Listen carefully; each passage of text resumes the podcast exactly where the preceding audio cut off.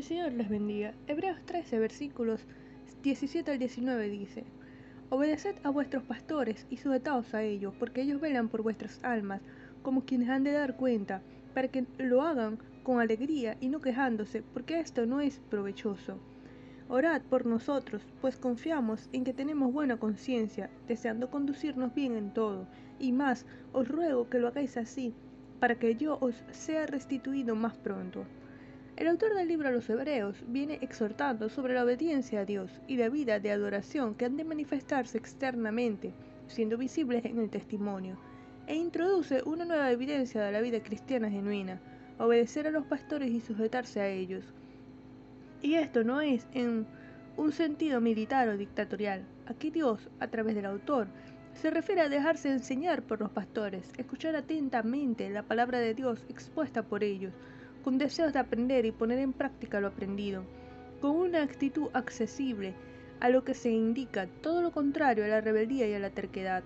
Lamentablemente hay muchos que alegan que a Dios se le da todo pero a los hombres nada, y esta frase caracteriza a aquellos que se conducen de manera anárquica, con rebeldía. Pero una genuina conversión se manifiesta en amar y servir a Dios a través de las autoridades que Él mismo ha establecido, Pablo en 1 Tesalonicenses 5, 2 y 13 realiza una exhortación similar diciendo, os rogamos hermanos que reconozcáis a los que trabajan entre vosotros y os presiden en el Señor y os amonestan, y que los tengáis en mucha estima y amor por causa de su obra. Tened paz, paz entre vosotros. Es decir, que con la mirada fija en Cristo nos sujetamos sabiamente a las autoridades espirituales, pastores, líderes, por él establecidos, cuya obra se evidencia en instruir a la Grey en la palabra de Dios, haciendo los discípulos de Cristo y no de su persona, guardando relación con el texto de Hebreos 13:7, considerando el resultado de su conducta, imitar su fe.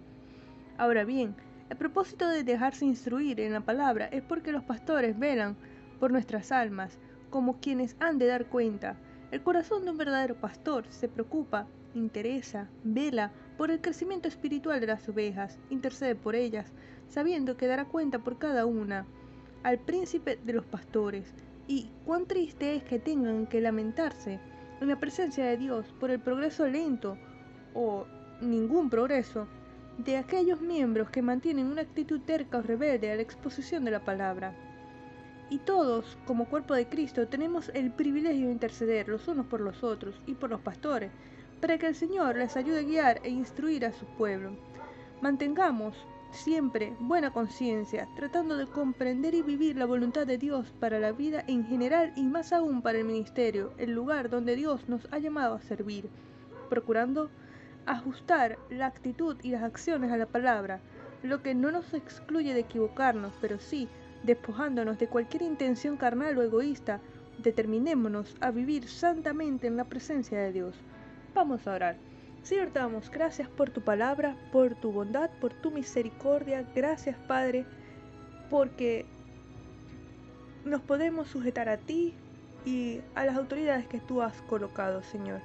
Te pedimos que seas tú dándole sabiduría a todos los pastores que tú has colocado, a los maestros, a los líderes, a todas las autoridades espirituales, Señor, para que puedan guiar a tu grey y a, vivir santamente y a crecer espiritualmente. En el nombre de Jesús. Amén.